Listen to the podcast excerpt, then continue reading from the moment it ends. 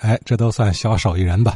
哎，居家维修方面的服务提供者，江家记先生正要说，金家窑这儿这类的手艺人，小手工业这些商贩们也比较多。还有一种是干嘛的？鼓烧的，修咱家里的水桶，拿那个箍呢是竹子，竹子皮儿，完了劈完以后，一会儿就给修完，完修完以后呢，爬漏呢，还给抹上那个那腻子。这鼓烧的怎么吆喝呀？修的那个那个那个忘了，哎，我这个不知道怎么喊了。哎，还有小炉匠，举过来举完，是你买一口锅才多钱？不行，非得举。我特别耐看。完后他带着一个小炉子，啊，完后还带着那个风匣，哎，把那火吹特别旺。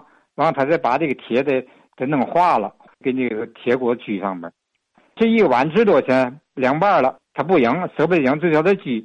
他拿一个拉拉壶水那个那个那那弓子似的，啊，然后他哈上上再往上面有有一个一个小尖儿，在那个碗上拉两个小眼儿，往把那小锯子往把它钉上面。哎，看着这活挺细的，其实要不了多少钱，但是就有人干这种活还有嘛呢？修表的也串胡同，因为那时候表啊都是大座钟，你拿着修表不方便，怎么办呢？就有串胡同的，哎，就喊修表嘞。还有嘛呢？串胡同干木匠活的，灵活，灵活。我们家那个桌小饭桌是他给做的，家里有木头，叫他给做一个吧，半天就给做完了，但是你得管他饭。还有做衣服，把这个裁缝请到家来，大人小孩都给你裁好，完做好以后还给你送到家，啊！而且你这买东西呢，可以赊账，啊，他是不用不用给钱，管钱再给。因为你这我们管钱是，你这我记得是十号，一到十号，小贩们都找上门来了，就是那时候这这回忆起来特别有意思。哎，咱们用一个个小商贩啊，勾勒出一幅再也没有的生活场景。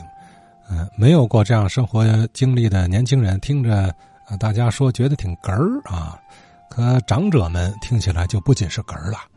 哎，可能这些回忆里还能看见您自己年少时的身影啊。小商贩的吆喝声，这时候呢就变成了大家穿越时空的穿梭机，返老还童的灵丹，哪怕只有一瞬的这个返老还童的内心感受，也是幸福的啊。